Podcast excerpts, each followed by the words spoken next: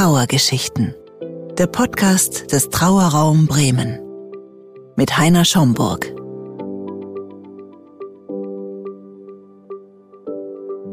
Ich begrüße Sie ganz herzlich zu unserem Podcast Trauergeschichten.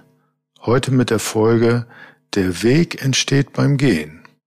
Wir hören die berührende Erzählung einer Familie, wo der Vater gestorben ist. Ein fitter Handballer, mitten im Leben, muss seine Ehefrau und drei Kinder wegen einer Krebserkrankung verlassen. Sie erzählen über die Grabstellensuche, den Tod zu Hause und wie sie die Einäscherung erlebt haben, wie sich im Laufe der Zeit alles fügt und jedes Gefühl willkommen ist. Sogar eine neue Partnerschaft der Mutter kündigt sich an. Ich entschuldige mich für die Störgeräusche in der ersten Minute, da gab es leider technische Probleme. Ja, dann fange ich mal an.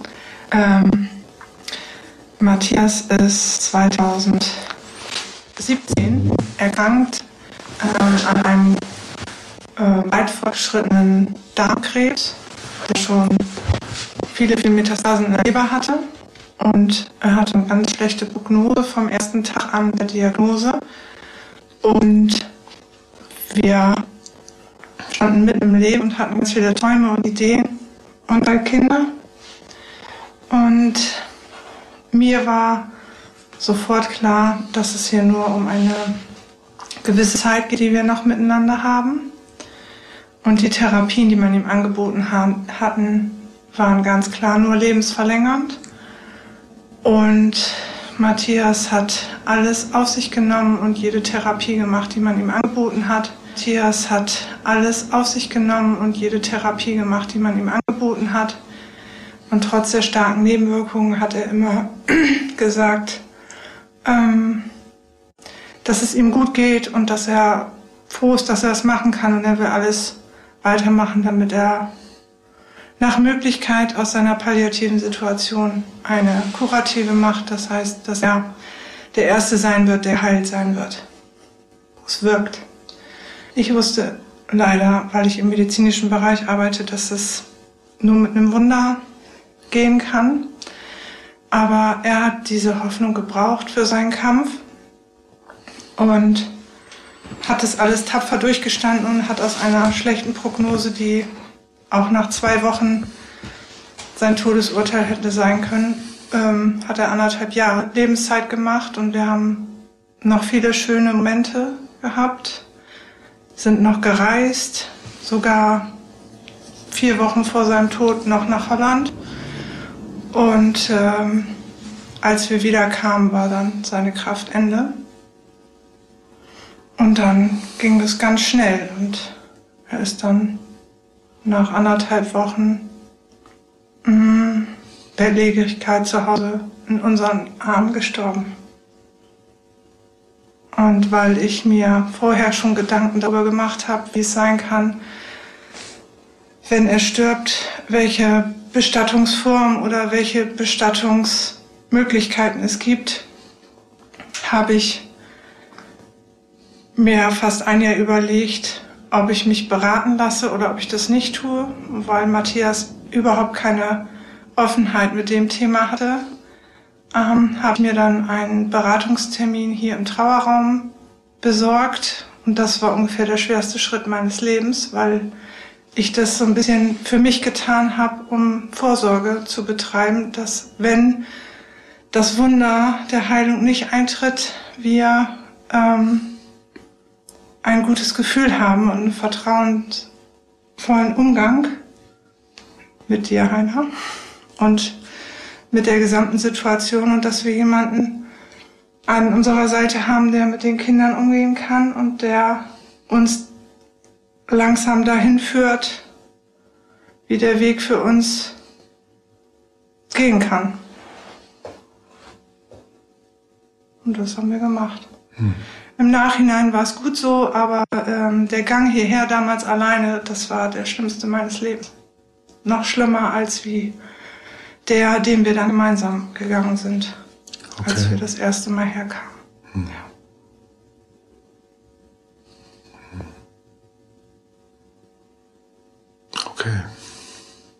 Mögt ihr was ergänzen?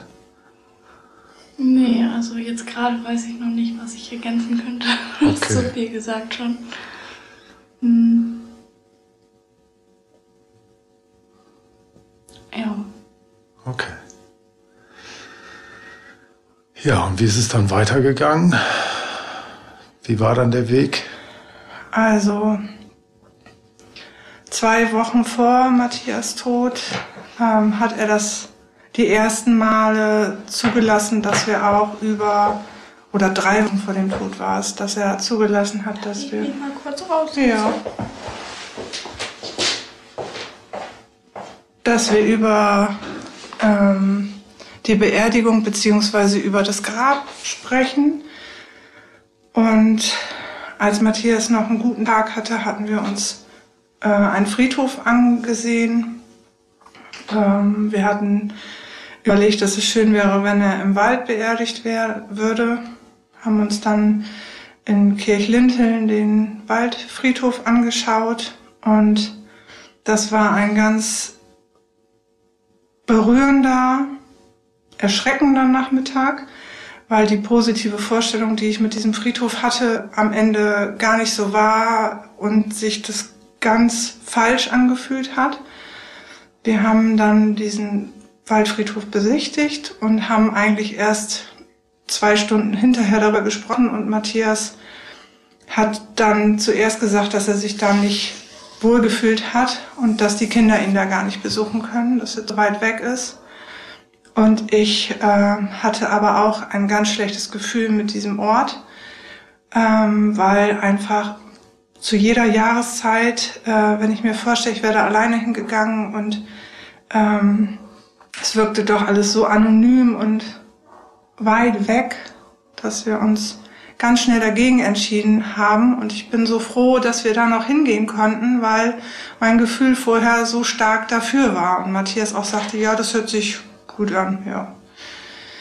Danach, eine Woche danach, an dem letzten Tag, wo Matthias geschafft hat, äh, mit mir unterwegs zu sein, haben wir uns in Achim-Baden den Friedhof angeguckt, den Friedhof, wo er ähm, ähm, als Kind in der Gemeinde aufgewachsen ist und wo sein Sohn schon beerdigt liegt und seine Eltern und seine Schwägerin und alle ziemlich nah. Und wir sind an einem ziemlich schönen Sommernachmittag da gewesen und waren ungefähr zwei Stunden auf dem Friedhof, was für uns, die wir nicht so auswaren sind, lange Zeit war. Und wir haben gesessen und haben wenig gesprochen, aber das war der richtige Friedhof. Das hat sich richtig angefühlt, weil Matti sich das vorstellen konnte und es war eine so ruhige Atmosphäre und ähm, es war schon da so wahrhaftig,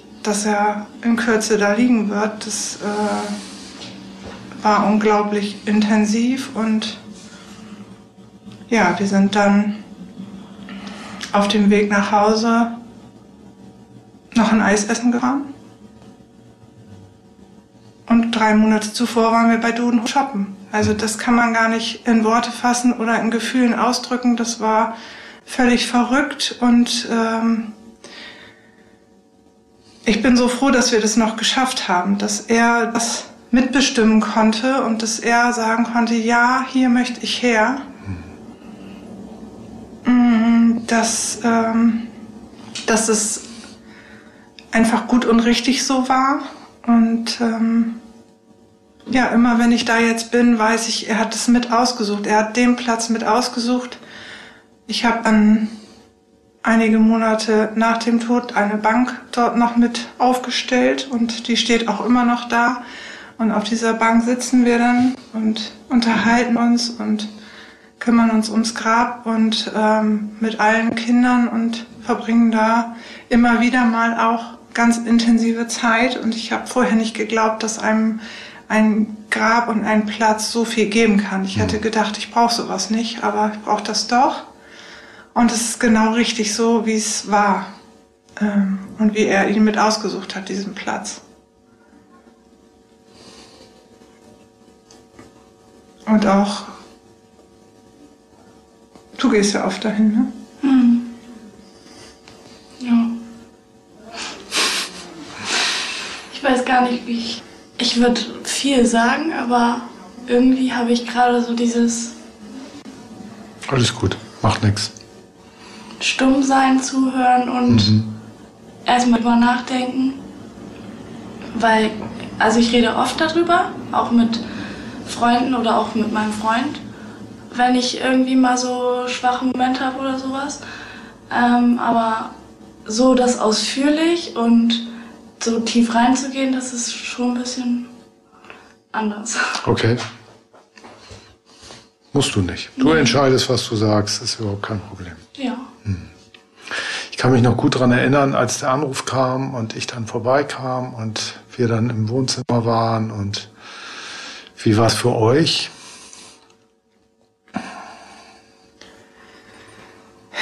Ich weiß gar nicht mehr, wie das war. Also ich glaube, wer hatte denn die Tür aufgemacht? Das war Dört. Dörte oder ich, glaube ich. Weiß ich gar nicht mehr. Aber ähm, wo du dann reinkamst, war das schon irgendwie ja erschreckend, dass es so weit ist. Aber irgendwie war auch die Sympathie irgendwie da, kann man so sagen, fand ich. Und ja, das Also wir haben ja vorher schon darüber gesprochen, wie das wohl sein wird, wenn du dann kommst. Und wir haben ja den ganzen Nachmittag schon ähm, uns immer wieder, immer wieder auch die Nähe zu Matthias gesucht und immer wieder auch ähm, haben die Kinder äh, die Nähe gesucht und Janik, mein 13-Jähriger, zu dem Zeitpunkt war er zwölf geworden gerade, ähm, noch nicht zwölf geworden, es waren Kurz drei. Tage vor seinem zwölften Geburtstag. Ähm, der ist auch immer wieder reingegangen und hat mal gefühlt und hat Matti angefasst und hat Nähe gesucht und ähm, das hätte ich vorher nie geglaubt, dass er das so braucht, aber das hat er immer wieder gemacht. Und wir haben auf der Terrasse gesessen und ähm, unsere liebsten Freunde waren da und wir haben ja diese Stunden sind so schnell vorbeigegangen, das war wie im Zeitraffer.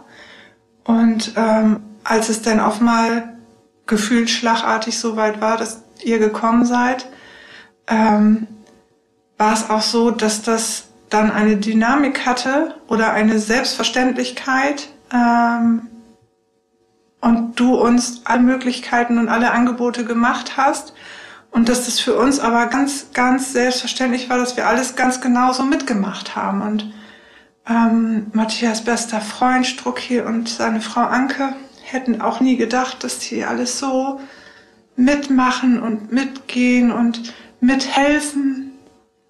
Ähm, ja, und dann waren zwei Momente, ähm, wo wir dann auch mal schmunzeln mussten, weil einfach ähm, ja eine Spinne in der Ecke im Raum war.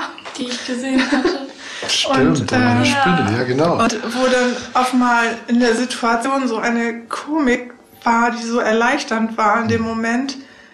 Ähm, und Matti war 1,96 und der sah gegen mich zu. Und das war so wunderbar, weil das so. Ich habe dann gesagt, halt, der Deckel soll halt nicht zu. Ja. Ne? Also, der will das nicht, der braucht frische Luft. Ja. ja. Und als er dann rausgetragen wurde, war das irgendwie, es hatte, ja, es war, war würdevoll. Aber das war das Schlimmste. Wo das so, wo dann die Tür zuging. Ja, wo er weggefahren seid. Aber das schon- war auch, das war auch nicht so ein Auto, was man kannte, ne, so ein Leichenwagen. Das war einfach irgendwie, was war das, so ein Caddy oder so? Ja, der war eine Ja, Caddy. Total, Ja. weiß ich nicht, irgendwie auch für Paar gemacht. Ja. Das war genau richtig und hat sich dann auch ja, wie ein, wie ein guter Abschied angefühlt. Er war endlich erlöst und musste nichts mehr aushalten. Und die letzten anderthalb Wochen musste er ganz, ganz viel aushalten. Aber Gott sei Dank nur anderthalb Wochen im Bett. ich weiß noch, da hatte ich den Anruf gekriegt von Mama, ähm, dass sie aus dem Urlaub wiederkommen.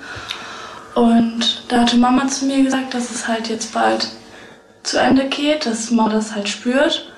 Und da habe ich das gar nicht richtig wahrgenommen und wollte auch gar nicht drüber nachdenken.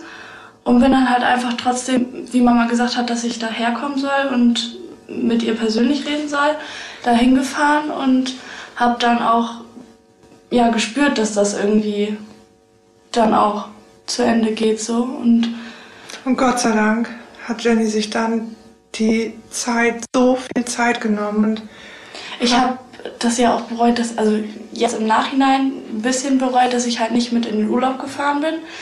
Ähm, wo ich aber die Zeit trotzdem dann irgendwie wieder für mich halt aufgeholt habe, wo ich da jeden Tag dann hingefahren bin und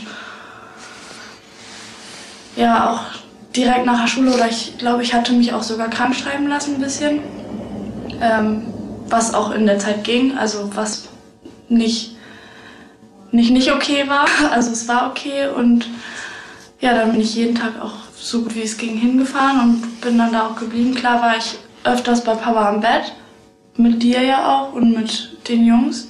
Und hast ihm Erdbeershake gebracht. Das können wir ja gleich mal erzählen. ähm, und dann, ähm, was wollte ich denn jetzt sagen? Weiß nicht, saßen wir auch draußen und haben draußen einfach geredet und ich habe mit Papa auch viel geredet, einfach weil ich noch so ein paar Fragen hatte, die ich ihn gefragt habe und wissen wollte, wie er es selber fühlt und ich habe mich mal gefragt, warum Papa so da liegen kann und Papa hat halt immer Fußball oder Handball oder so geguckt oder auch mal seine Zeitung lesen und das hat er alles, alles nicht mehr gemacht. Und ich wollte halt auch verstehen, warum er das nicht macht, obwohl er es noch zu dem Zeitpunkt ja noch ein bisschen konnte, auch eine Zeitung in der Hand halten. Aber er hat gesagt, das will er nicht. Er, er möchte das nicht. Ja, und dann habe ich halt auch gefragt, wo oder was er für eine Angst hat, was so passieren könnte oder ob er Angst vorm Tod allgemein hat. Und ähm, da hat er auch zu mir nur gesagt, dass er halt Angst hat, uns alleine zu lassen. Und ja, dass er nicht Angst davor.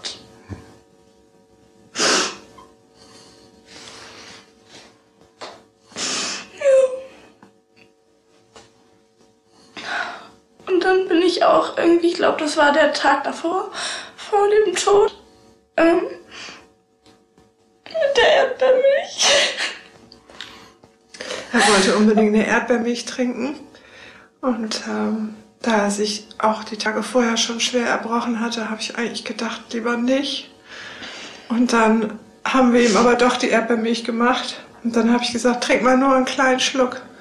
Und dann hat er die ganze Erdbeermilch auf Ex ausgetrunken. Aus seinem Lieblingsbecher. Aus seinem Lieblingsbecher, volle Pulle. Und es ist drin geblieben und es war ihm so wichtig und bin so froh.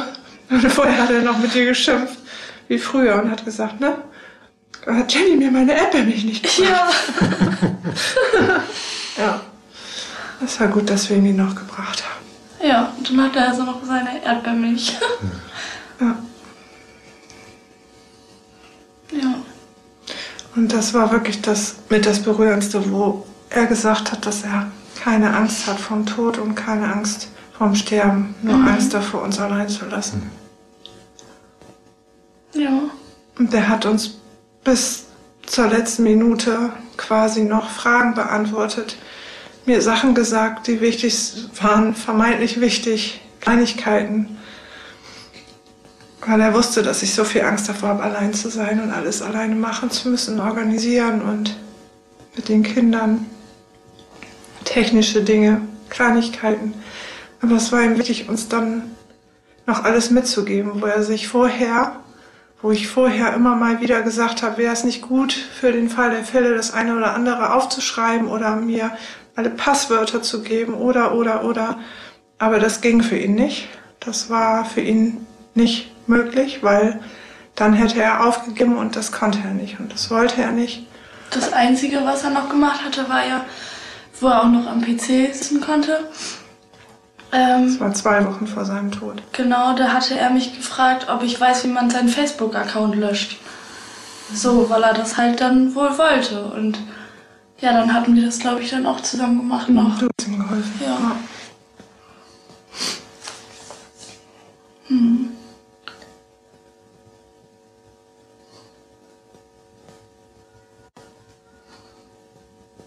Ja, was dann auch wirklich uns richtig geholfen hat, nachdem wir dann beschlossen hatten, dass wir zu dritt hierher kommen zum ersten Gespräch, ähm, dass mich äh, Mattis bester Kumpel mitgekommen ist und Jenny auch mitgekommen ist und ich, also wir zu dritt, ähm, dass jeder Termin, den wir hier hatten, uns ein Stück in der Trauerbewältigung wirklich geholfen hat.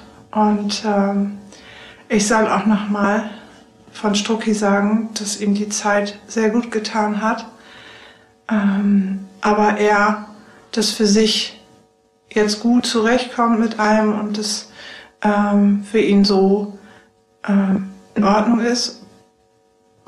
Aber die Zeit hier, die Termine hier, die haben ihm auf jeden Fall ganz viel gegeben und das hätte er sich so vorher nicht vorstellen können. Mm.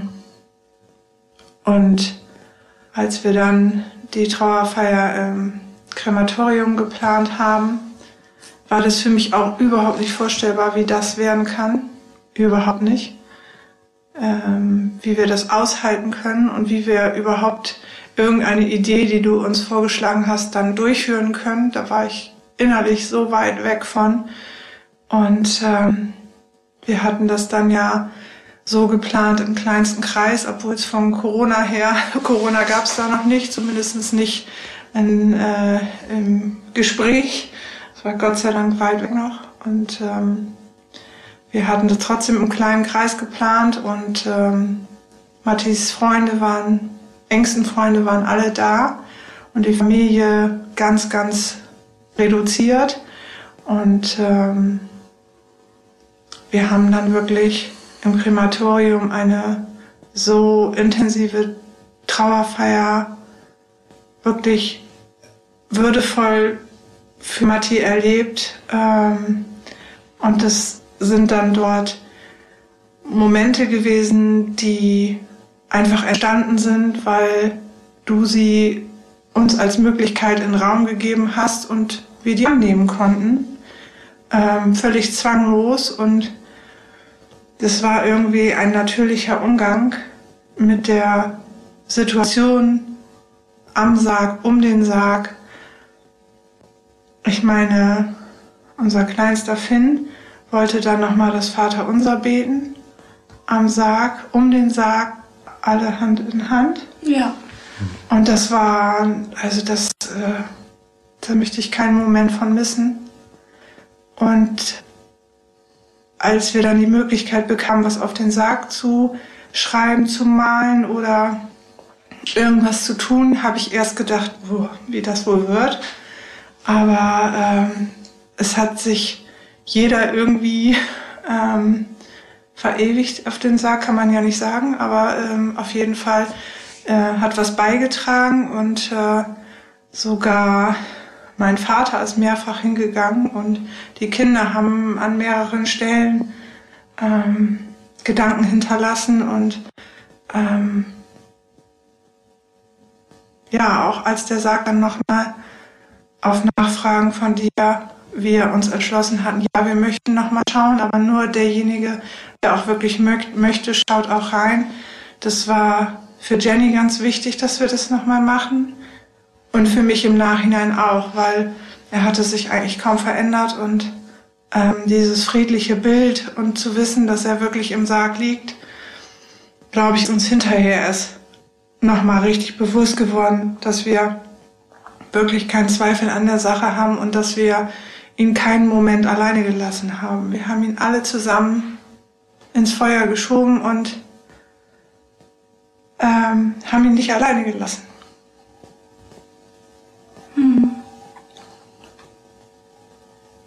Ich hätte auch nicht gedacht, dass Janik und Finn auch nochmal gucken.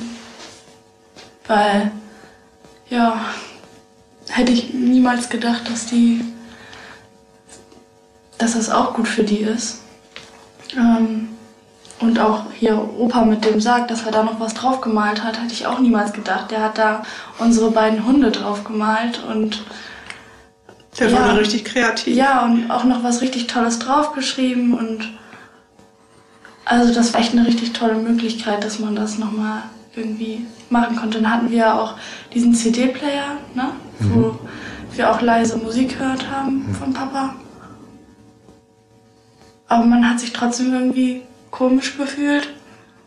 Aber das hat irgendwie, weiß ich nicht, irgendwie das geschlossen mit der Musik. Oder getragen. Ja, getragen irgendwie. Ein bisschen rockige Musik, ne? Ja, Kiss gab's. Kiss. Überwiegend Kiss, das Album, ne? Ja. ja. Und ähm, was auch noch ganz beeindruckend war, ist, ähm, der eine Teil meiner Familie ist, oder von unserer Familie ist auf jeden Fall auch eher konservativ und ähm, einige Stimmen haben eben auch dagegen gesprochen, wie kannst du das so machen und ne, ähm, und im Nachhinein, das haben die, die teilgenommen haben, ähm, auch wirklich gesagt, dass das für sie auch ganz berührend und äh, wertvoll war, dieser Abschied, und dass sie sich das auch nicht vorgestellt hatten, hatten vorher große Angst, so mitzugehen und ähm, sind dann aber, wenn man das sagen kann, in der Situation auch begeistert gewesen, dass sie teilnehmen durften. Und ähm, so einen Abschied haben sie noch nie erlebt. Keiner von denen, der da war und ich auch nicht. Ich habe nur davon gehört, deshalb wusste ich, dass ich hierher möchte. Aber das zu erleben ähm, und Schritt für Schritt zu schauen, wie sich die Dinge entwickeln, ähm, ist mir hinterher immer bewusster geworden, weil ich einmal vor langer, langer Zeit mal von dir gehört hatte, dass eine Beerdigung wie eine Geburt sein kann oder dass man das vergleichen kann. Da ich drei Kinder geboren habe ähm, und diese Trauerfeier so miterlebt habe, weiß ich die Parallelen. Und ähm, das ist wirklich äh, unvorhersehbar, wie sich das entwickelt. Aber wenn man dem den Raum lässt und Angebote macht, ähm, dann kann das wunderbar sein. Und das war wunderbar. Und es war würdevoll vom ersten bis zur letzten Minute. Ja.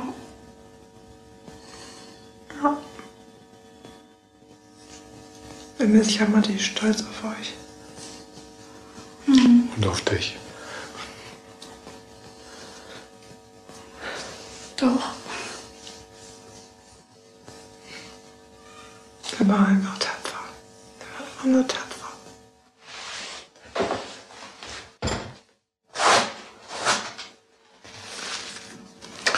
Mögt ihr noch von der Trauerfeier zu erzählen?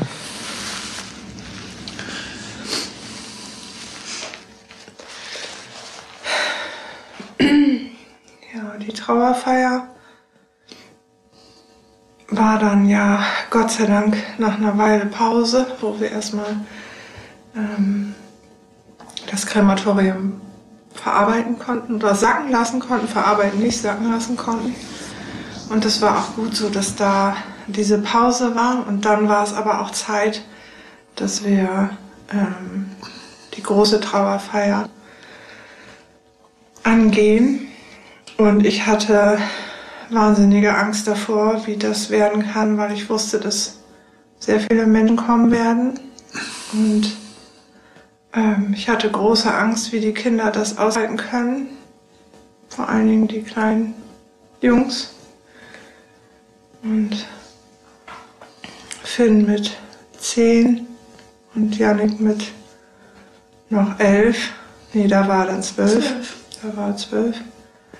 Ähm, und wir hatten dann vorher besprochen, dass wir uns ähm, direkt am angrenzenden Spielplatz treffen, damit wir möglichst keine Gäste sehen, die schon in die Kirche gehen. Und ähm, ich glaube, wir hatten dann eine halbe Stunde Zeit, da noch mit uns. Und das war, war ganz schlimm. Und ähm, ja, als wir dann reingingen, waren alle Trauergäste schon da. Ähm, aber ich habe keinen gesehen, der da war. Man hatte einen Tunnelblick. Ja, war man nur ja einfach die Urne und Das das Bild. schön dekorierte Szenario, was da aufgebaut war, was wirklich auch individuell auf ihn ausgerichtet war und sehr handballorientiert und das, was er gerne mochte, campen, grillen und leben, schöne Blumen, ein wunderhübsches Bild von ihm. Und die Kinder ähm, haben mich die ganze Zeit im Arm gehabt und auch Yannick hat mich so getröstet die ganze Zeit und war so tapfer. Das war unglaublich, weil er sonst eher unruhig und Situationen eher schnell überfordert ist. War der so beeindruckend stark während der ganzen Trauerfeier. Das war unglaublich. Das hätte ich nie für möglich gehalten. Und ich kann mich eigentlich an die Trauerrede kaum erinnern. Das ist so gut wie weg, aber ich weiß, dass die Musik, die wir vorher besprochen hatten, genauso gespielt wurde und dass ihm das gefallen hätte. Ähm, und Kiss und Toten Hosen und ähm, das alles in einer, in einer gewissen Lautstärke auch, dass man da was von hört, ähm, hätte ihm gut gefallen. Und ich weiß, dass der Pastor auf jeden Fall ähm, nichts gesagt was, was mir negativ äh, aufgestoßen wäre, was ich schlimm gefunden hätte. Das hätte ich wirklich dann auch wahrscheinlich nicht vergessen. Ähm, aber das war, war auch sehr würdevoll und ähm, die Musik hat es eigentlich auch gemacht. Meine Schwägerin hat dann noch ein paar Worte gesagt und das war Antje. Ne? Nee? Gudrun. Gudrun erst, aber Antje danach. Und als wir dann rausgegangen sind, war ich heilfroh, dass du uns abgeschirmt hast. Also das, äh, da, das erinnere ich noch ganz doll und da war ich ganz, ganz froh, Ja. weil ja, das so ein bisschen Struktur reinbrachte in dieses Massenchaos. Ähm, aber ich hätte mich auch nicht wegstehlen wollen, weil ähm, einfach so viele gute Freunde und liebe Menschen da waren, die ähm, sich Zeit genommen haben und das war sehr bewegend, ja. Danach kam das Loch.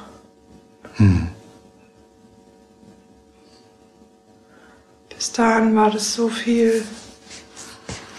Wo man sich drum kümmern musste, ne? Und das hat einen irgendwie auch noch irgendwie ein bisschen abgelenkt. Und danach wu- wurde das dann klar, dass er nicht mehr zurückkommt. Die Gewissheit, die dann langsam gekommen ist, dann wird es erst richtig schlimm. Aber ich glaube trotzdem, dass dadurch, dass wir uns allem so bewusst gestellt haben und nie vorweggelaufen sind vor den Dingen, sondern äh, auch Matti und ich haben uns den Dingen immer realistisch gestellt und er war ein großer Realist, außer eben in dem einen Punkt, dass er die Hoffnung gebraucht hat ähm, für seinen Weg konnten wir immer über alles sprechen. Und das ist eigentlich so das Wertvollste, glaube ich, warum ich jetzt auch so wieder die Sonne sehen kann und wieder ans Leben gefunden habe und ähm, auch einen neuen Partner gefunden habe, wo ich, äh, wo ich weiß, ähm, Matti und ich können uns jederzeit in die Augen gucken. Es gibt nichts, ähm, was ich mir vorwerfen müsste. Wir haben uns alles gesagt und ähm, er wollte nicht, dass ich alleine bleibe. Das ich hat er wollte dir das, ja auch gesagt. ja, ich wollte davon nichts hören, aber ähm, er hat vollkommen recht und ähm, den Kopf in den Sand stecken hat er nicht gemacht und werde ich nicht tun. Und das Leben ist viel zu kurz, als dass man die ganze Zeit damit hadert. Und er hat seine Krankheit angenommen und ist seinen Weg damit gegangen. Und wir haben seinen Tod angenommen und sein Sterben. Und Matti war immer ein Geschenk für mich. Schön, das hört sich gut an. Es ist auch gut. Hm. Es geht uns auch gut.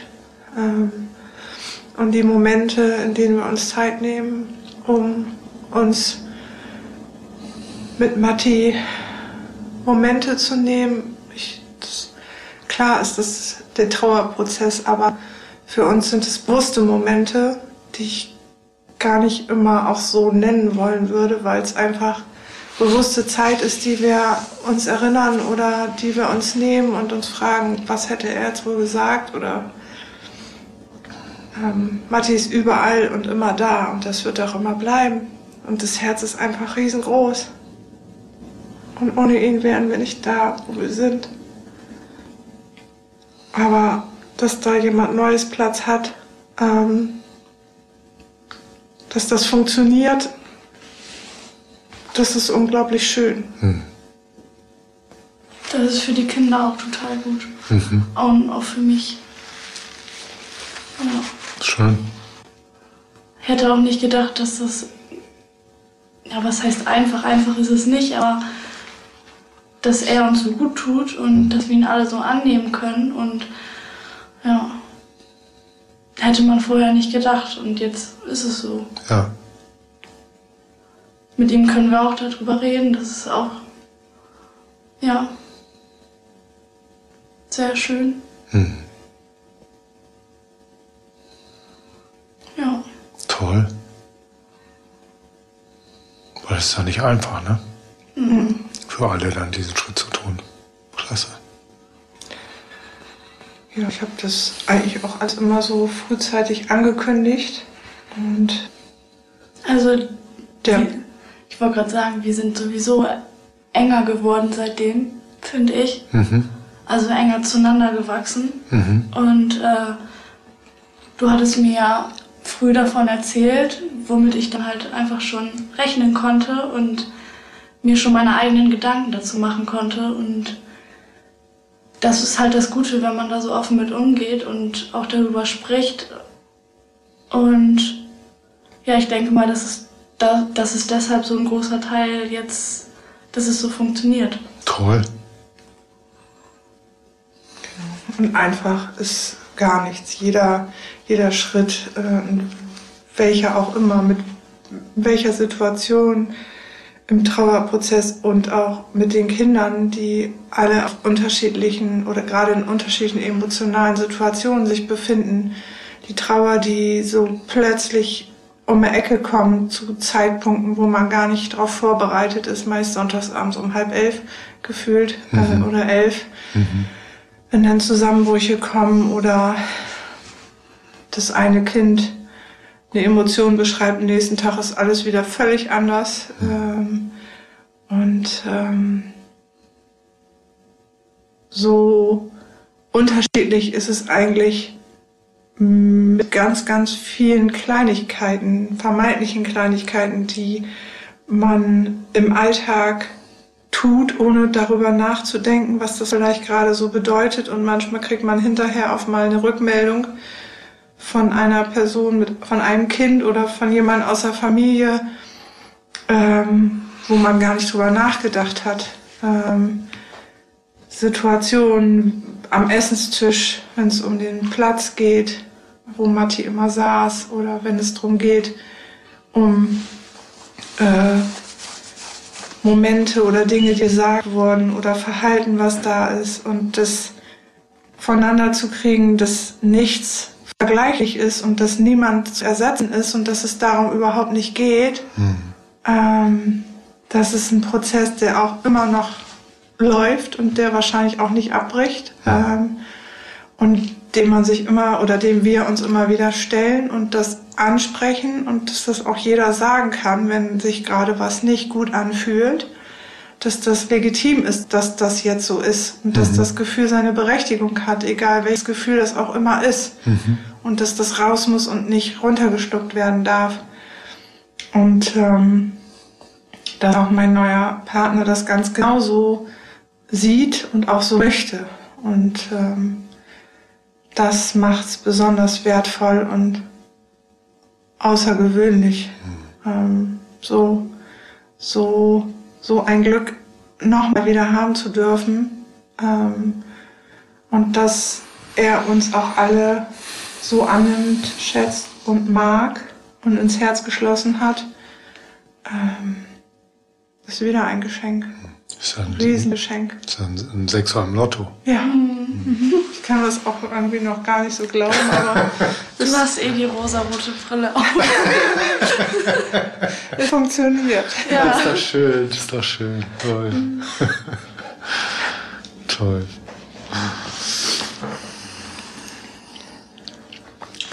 Gab es irgendwas in dem äh, Prozess, ähm, was euch überrascht hat? In dem Ganzen? Ja. Die Selbstverständlichkeit, mit der wir alles gemacht haben, die hat mich überrascht. Ja. Die Natu der natürliche Umgang, die, die Berührungsängste, die ich vorher äh, gehabt habe, nicht für mich selbst, aber für meine Kinder und für äh, die Freunde, dass sich das wirklich aufgelöst hat. Vom ersten Moment, als ihr in die Tür gekommen seid. Aha. Dass das einfach nicht mehr da war. Dass das einfach weg war, weil es Matti war. Ja. Und ich finde, man hatte auch in dem Moment einfach funktioniert. Und wir hatten ja auch geholfen, ihn dann noch mit umzuziehen. Ja. Und mm, man hat es irgendwie einfach gemacht, weil, ja, weil man das wollte, dass Matti jetzt noch schön die, die Jogger anhat, da, die er geliebt hat. Und dass man das dann einfach für ihn macht und den Kopf dann in dem Moment ausschaltet und einfach macht. Und das Machen war gut. Ja. Mhm. Das war, also das war richtig gut. Ich habe danach auch echt zu meinen Freunden gesagt, dass ich damit geholfen habe und die haben gesagt, wie, also oh Gott, ich würde das niemals machen. Aber äh, ja, wie gesagt, das war einfach in dem Moment Kopf aus und einfach machen. Und das hat gut getan. Ja. Das können viele sich gar nicht vorstellen, weil sie einfach die Erfahrung nicht Ja. haben. Ne? Und vorher kann man es sich auch nicht vorstellen, weil es vielleicht zu weh tut oder wie auch immer. Ne? Aber dann ist es total gut, das zu machen. Ne? Mhm. Und das hat auch Janik gesagt, Mhm. der jetzt nicht da ist. Der hat das auch gesagt. Dem hat das gut getan. Mhm. Und dann hat er sich aber auch zu einem Zeitpunkt zurückgezogen, wo es dann auch zu viel wurde. Ja, Was auch vollkommen okay war. Ja. genau. Ja. Ja. Ist irgendwann einfach weggegangen. Ja. Ne? Ja, ich Und dass er das auch gemerkt hat, dass er jetzt weggeht lieber. Ne? Und dass das total in Ordnung ist. Ja. ja, ist auch gut. Richtig. Was mich total überrascht hat, ähm, dass wir auch an dem Todestag so viel lachen konnten. Mhm. Der Wahnsinn äh, ist dann irgendwie so durchgebrochen und wir haben wirklich viel gelacht und ähm, Was auf in der dem Moment ja Terrasse. auch nicht falsch ist. Nein, das überhaupt war nicht. überhaupt nicht falsch. Aber das, das- war gut, das war richtig gut. Es war total befreiend und es war, war absolut, absolut richtig. Ja.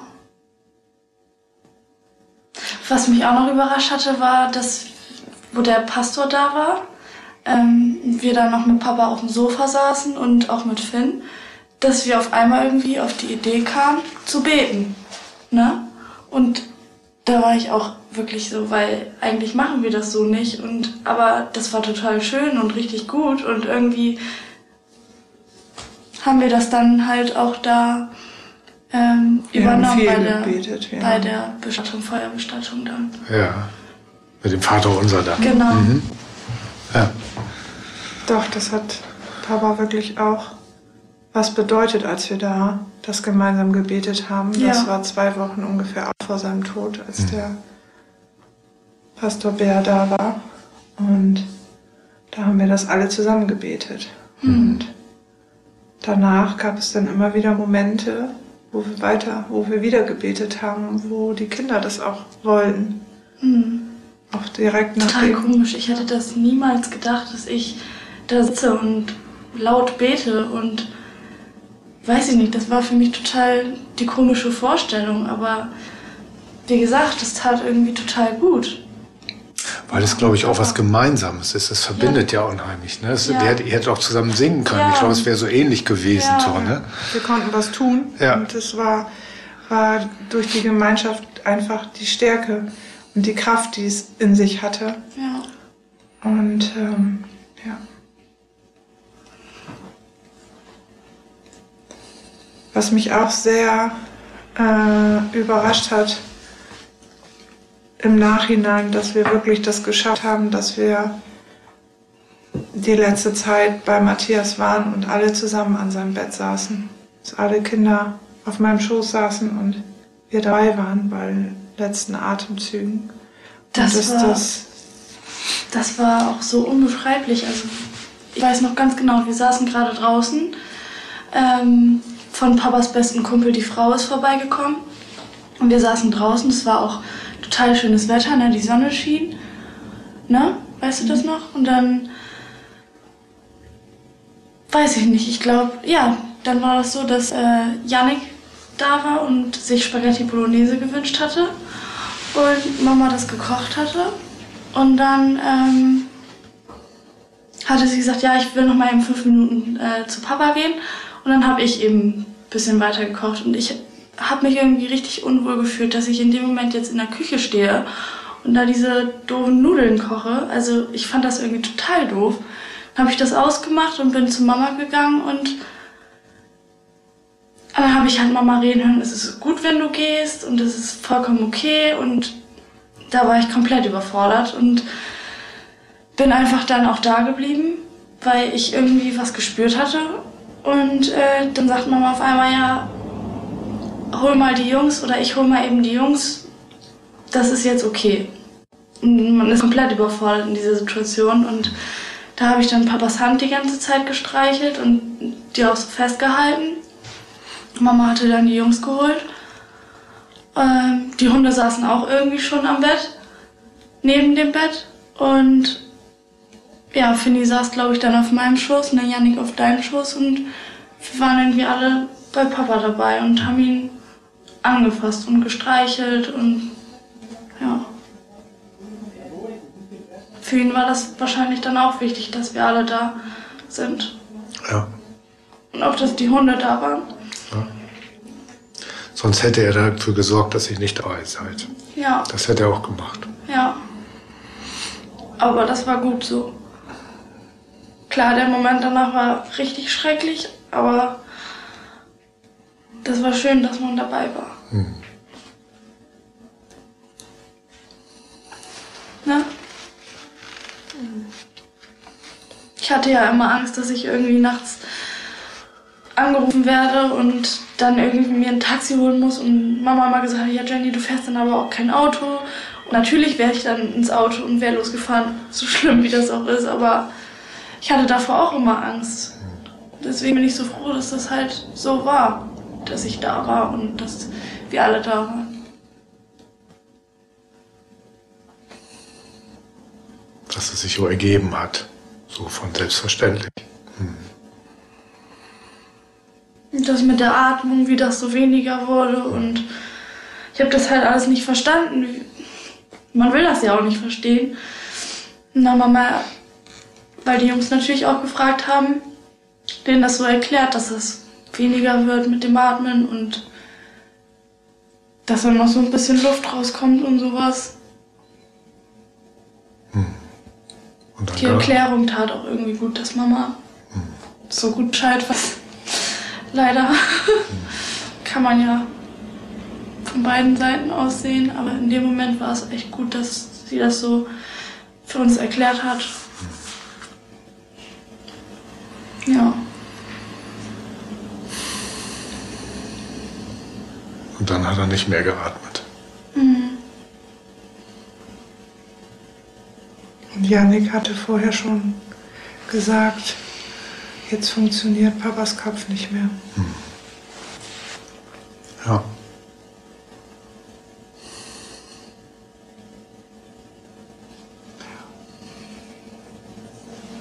und dann fing er ja auch so, er war ja auch schon so blass.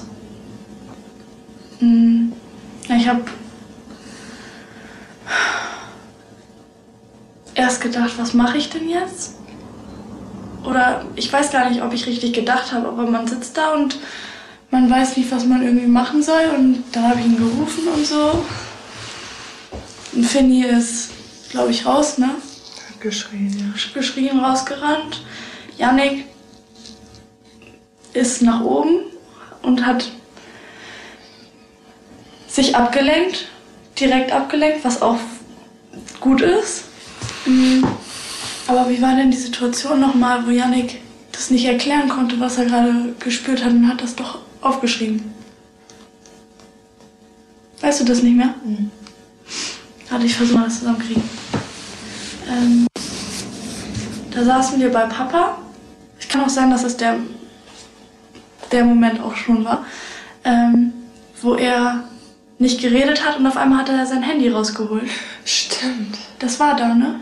Genau, der konnte nicht sprechen. Ja, er konnte nicht mehr sprechen und dann hat er sein Handy rausgeholt und wir fragen uns, bitte Janik, hol jetzt nicht dein Handy raus. Dann hat er sein Handy rausgeholt und hatte angefangen zu tippen und hat das Mama auch direkt gezeigt, hingehalten und dann hat er geschrieben,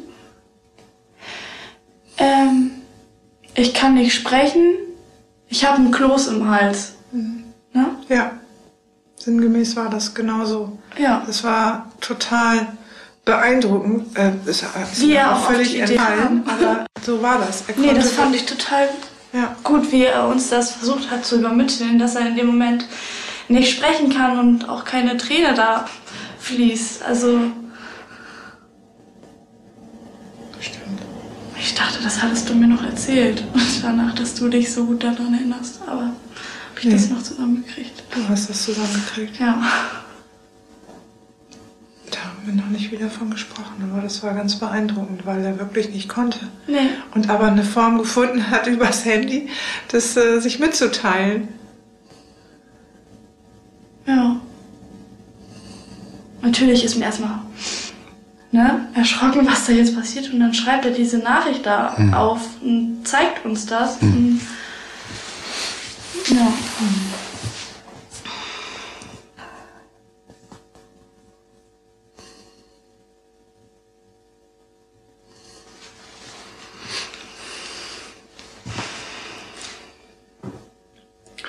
Gibt es irgendwas, was nicht so gut war und was ihr vielleicht nächstes Mal anders machen würdet?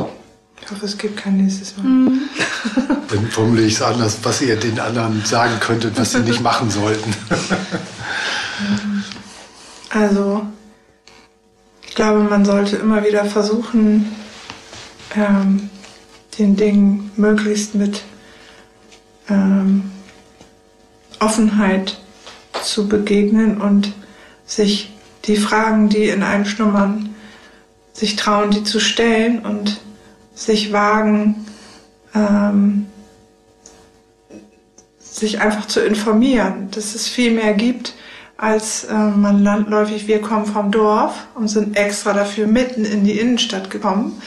Ähm, und es entwickelt sich ja auch auf dem Dorf viel, aber ähm, da gibt es eben auch noch Bestatter, die doch ähm, eher so die konservative Schiene fahren und einem gar nicht die Möglichkeiten geben. Und da einfach sich zu trauen, sich äh, Informationen zu holen und auch vielleicht mal zu überlegen, wie man dann selber seine eigene Beerdigung sich vorstellen würde und ähm, da vielleicht ähm, einfach auch mal ähm, sich dem Thema zu stellen, was ja schon schwierig genug ist, aber vor allen Dingen, wenn man in Situationen ist, wo vielleicht auch Krankheit da ist, wo auch vielleicht keine Krankheit da ist und keiner weiß, was morgen ist, ähm, sich diesen Fragen innerhalb der Familie mal zu stellen, dass vielleicht der eine oder der andere weiß, was man sich wünscht oder eben auch überhaupt nicht wünscht und gar nicht haben möchte. Es geht ja mehr darum,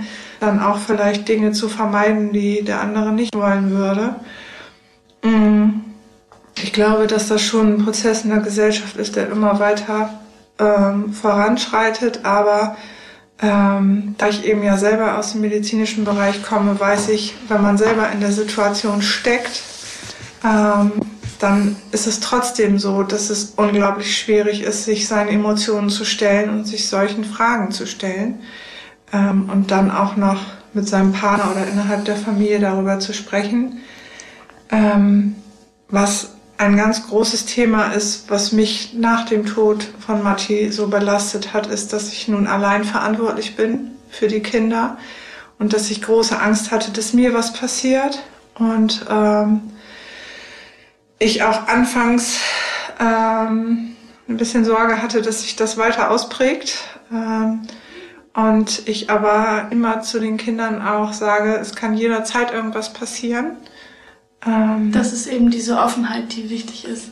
Genau, und ähm, wenn, dann möchte ich, dass ihr genauso weitermacht und das Leben lebt und genießt, weil ähm, es einfach viel zu kurz ist. Und ähm, das äh, ist etwas, was natürlich für die Kinder auch ähm, eine andere Auseinandersetzung mit dem Thema bedeutet und wo sie auch in ihrem Alter sicherlich wenig ähm, Kameraden haben, Kumpels haben, mit denen sie darüber sprechen können.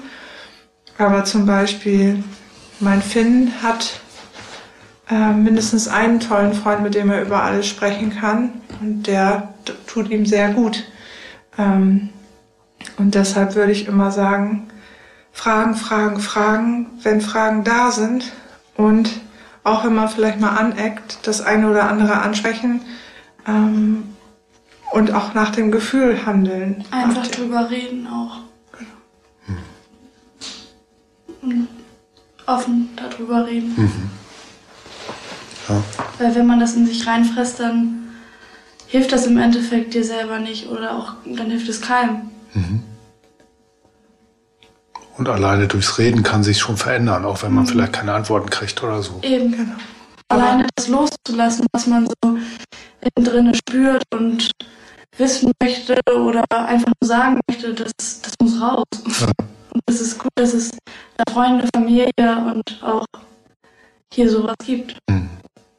Mhm. Schön. Also, ich weiß gar nicht mehr, wie viele Trauergäste da waren ähm, zur großen Trauerfeier. Aber es waren, die Kirche war voll, ist nicht sehr groß. Aber ich war auch geschockt. Wir standen am Grab und es sind immer noch Menschen aus der Kirche gekommen. Und ich meine, die sind schon vielleicht zu vier, zu fünf miteinander gelaufen. Also das war wahnsinnig, wie viel, wie viele Freunde und Bekannte und Familie wir haben und die auch alle hinter uns stehen. Und das ist wichtig. Und da, so ein soziales Umfeld. Da ist von so vielen die Rückmeldung bekommen, auch später noch. Ja, auch jetzt noch, wie, wie ähm, schön die die Trauerfeier fanden, wie wunderbar und ähm, dass, ähm, ja, dass es Matti einfach gerecht wurde und dass sie ihn wiedererkannt haben. Und ähm, das ist natürlich für, für uns auch die schönste Rückmeldung, die man so kriegen kann. Aber auch für mich, dass ich hierher gekommen bin. Hm, hm. Schön. Und ähm, ja, dann einfach bestätigt zu sein in dem, dass das vielleicht doch richtig war. Ich habe anderthalb Jahre während Martis Erkrankung nicht irgendwie gegen die Wand gelaufen und wusste, es ist irgendwann vorbei und wie wird das alles werden? Wie kann ich das aushalten? Wie können die Kinder das schaffen? Was muss Matti alles aushalten? Was muss er alles ertragen? Bis er irgendwann hoffentlich friedlich einschlafen kann. Und am Ende rückblickend muss ich sagen, es ist alles in Frieden wirklich zu Ende gegangen. Und ähm, da bin ich ganz dankbar für. Und es haben sich Lösungen aufgetan, ja. Wege aufgetan, beim Gehen oder so? Beim Gehen, nur beim Gehen, nur beim Tun. Und die Nächte, die, das, die, da, die es da gab, die Panikattacken, die ich hatte, die Sorgen, die Fragen, ähm, Schritt für Schritt habe ich mich dem gestellt und die Kinder haben sich dem gestellt. Und ähm, jeder Schritt ist unglaublich anstrengend auch dieser Schritt hier heute ist unglaublich anstrengend. Wir wussten, dass es anstrengend wird, aber wenn der eine oder andere sich vielleicht mehr traut, Fragen zu stellen, Wege zu gehen, dann war es das mehr als wert. Hm. Schön. Hm.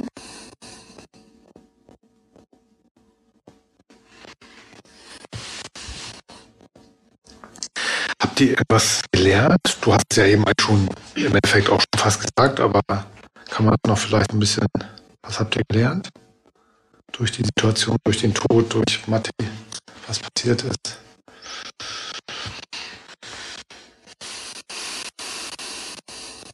Ich glaube, da kann Daniela was zu sagen, weil sie hat ganz viel gelernt und sie ist unglaublich gewachsen in der Zeit. Also ich habe so viel gelernt, ich weiß gar nicht, wo ich anfangen soll.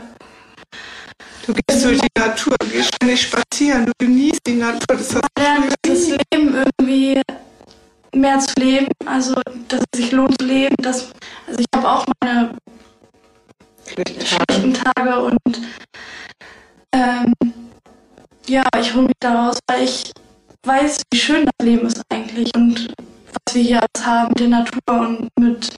Also ich achte auf viel mehr Kleinigkeiten. Ich bin sowieso bin ich ja offen schon, was ein großer Vorteil war und ist, aber ich bin da so viel mehr von gewachsen und Du weißt, die Papa war super stolz auf dich, ja. was du alles seitdem erreicht hast. Sie ist kurz vorher ausgezogen und. Papa hat mir noch geholfen. Das war wirklich das Beste, was passieren konnte, weil ich glaube, sonst ja, ist man auch traurig, so, dass er es nicht noch miterlebt hat.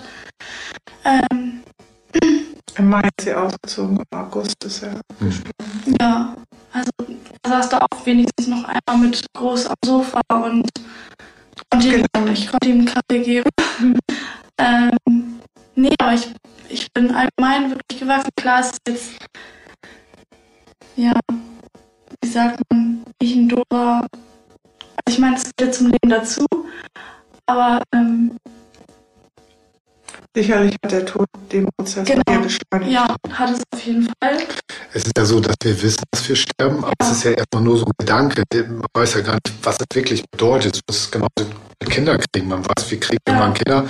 Aber was das wirklich heißt, mhm. was das wirklich bedeutet, das erlebt man ja erst, wenn man Kinder kriegt oder wenn man jemanden tot das erlebt, so wie ihr das erlebt habt. Ja, das wollte ich gerade sagen. Und ich wo du mir auch erzählt hattest, dass Papa auf einmal mehr so den Blick für die Natur hatte und sowas, habe ich das mir wahrscheinlich auch im Unterbewusstsein zu Herzen genommen, weil ich mag es auch jetzt viel mehr als vorher. Klar bin ich reifer und erwachsener geworden, aber es schätzt man halt einfach viel mehr und mhm. ähm, ich hatte damals ja auch mein Praktikum mit meiner Ausbildung zur Erzieherin einen Anruf bekommen und da hatte Papa zu mir gesagt, ja, Praktikum ist bestätigt, äh, und er hat dann gesagt, wie sehr er sich darüber freut und dass, dass mich das auch dabei hält und dass ich das auch weitermachen will. Und ja, habe ich immer so seine Stimme im Kopf, wie er da geschrien hat, dass ich den Platz habe, als ich da noch gewohnt habe. Okay. Mhm. Deswegen hält mich das auch so dabei und das ist schön. Mhm. Oder? Ja. Ich war immer schon ein optimistischer Mensch, ähm, aber was mich ziemlich immer wieder beeindruckt und wo ich auch bis vor kurzem immer wieder mich gefragt habe, ob das wirklich sein kann, dass die Resilienz bei mir so funktioniert, wie sie funktioniert. Mhm, aber ähm, es ist tatsächlich so. Es ist schon sehr viel in meinem Leben gewesen, was nicht so funktioniert hat. Viele Abschiede innerhalb der Familie, Diagnosen, Hindernisse, ähm, Kraft, die es braucht, ähm, die Erkrankung von Matti. Matti hat einen Sohn damals in unsere Beziehung gebracht, der auch mit fünf verstorben ist nach ganz schwerer Krankheit. Ähm, wir haben immer das Beste aus den Dingen gemacht und ähm, haben auch jetzt nach dem Tod habe ich genauso weitergemacht und ähm, das hat er uns quasi mit auf den Weg gegeben. Ja. Dadurch, dass er gesagt hat, dass er nur Angst hat, irgendwie uns alleine zu lassen, dass man dann irgendwie genau deshalb irgendwie stark sein muss und eben ihm zeigt, dass er keine Angst haben muss, auch wenn er da oben ist. Mhm. Oder wo auch immer er ist. Genau, und das ist gar, auch gar nicht so sehr das muss, sondern das kommt bei mir von innen heraus. Ich gehe abends ins Bett und es geht mir nicht gut und ich bin verzweifelt und stehe morgens auf und die Sonne scheint. Und mhm. es funktioniert immer noch und immer weiter und äh, das ist ganz beeindruckend und das macht mir immer wieder auch mal Gänsehaut, dass es so funktioniert und mhm. ich mich von, von äh, Kleinigkeiten wenig irritieren lasse und äh, auch einfach ein annehmender Mensch nach wie vor bin und äh, wir einfach auch noch ein Leben vor uns haben mit Matti im Herzen, aber nicht mehr. in der Realität an unserer Seite. Und weil er so in unserem Kopf ist, merke ich manchmal gar nicht, dass ich so an ihn denke und sowas. Und da hatten wir jetzt Ostern zum Beispiel so eine Situation, wo ich dann auch mal kurz ein bisschen ausgeflippt bin und gar nicht wusste, wieso ich jetzt vom Tisch aufstehe und einfach gegangen bin. Ähm, und ich im Nachhinein aber gemerkt habe, dass die Situation mir zu viel war, dass Papa nicht da war und dass ich traurig wegen Papa bin oder dass er nicht da ist. Mhm. Das kann ja auch immer mal passieren, aber dann, ähm, ja, ich habe es halt nicht direkt gewusst, woran es gerade liegt. Und ich habe es erst halbe Stunde, Stunde später gewusst, warum ich gerade so war. Und äh, ja, dann hat mein Freund mich genommen und dann sind wir zum Grab gefahren und das tat dann gut. Wunderbar. Und du hast es gemerkt ja. nach einer halben Stunde. Ja. Du musst es ja nicht, das geht ja manchmal gar nicht, aber ja. du hast es gemerkt. Es gibt ja viele Menschen, die merken es gar nicht oder kriegen es irgendwie nicht mit. Wunderbar. Toll. Ich dachte auch, ich kann doch jetzt nicht wegen sowas hier den Tisch verlassen und dann. ja. Hm. Hast du gut gemacht. Er hat es noch ganz anders gemacht. Das, das, das war mir nicht, das war mir nicht. ja, du bist unglaublich gewachsen. Sorry. Ich war das. okay, dann habe ich noch eine Frage. Und zwar, habt ihr euch schon Gedanken über die, eure eigene Bestattung gemacht?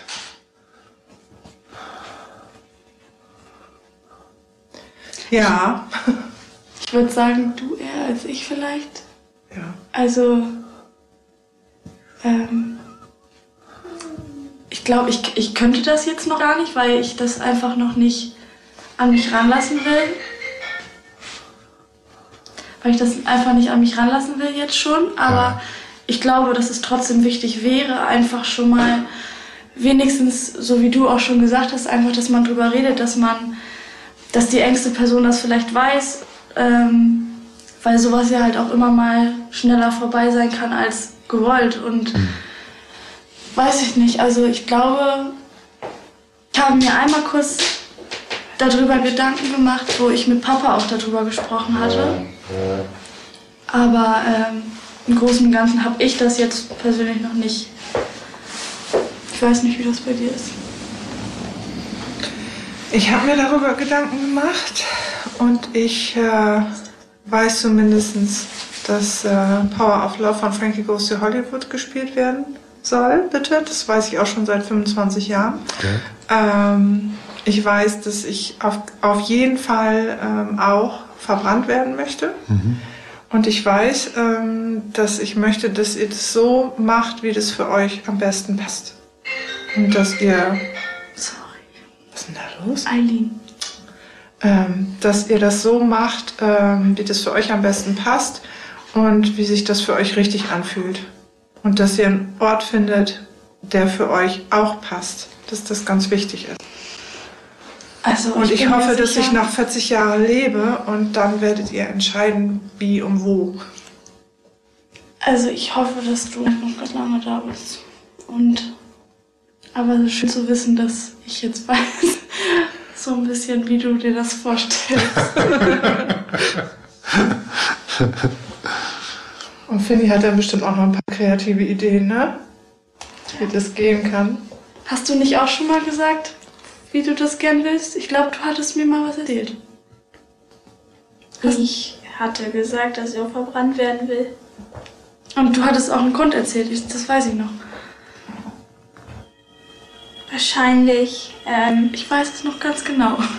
Weil ich das lieber will, als wenn ich dann quasi nach der Zeit aufgefressen werde von Tieren. Mhm. Dann, ich stelle mir das ein bisschen, was heißt toll, ein bisschen besser vor, wenn ich dann verbrannt werde. Genau, das hast du mir schon erzählt.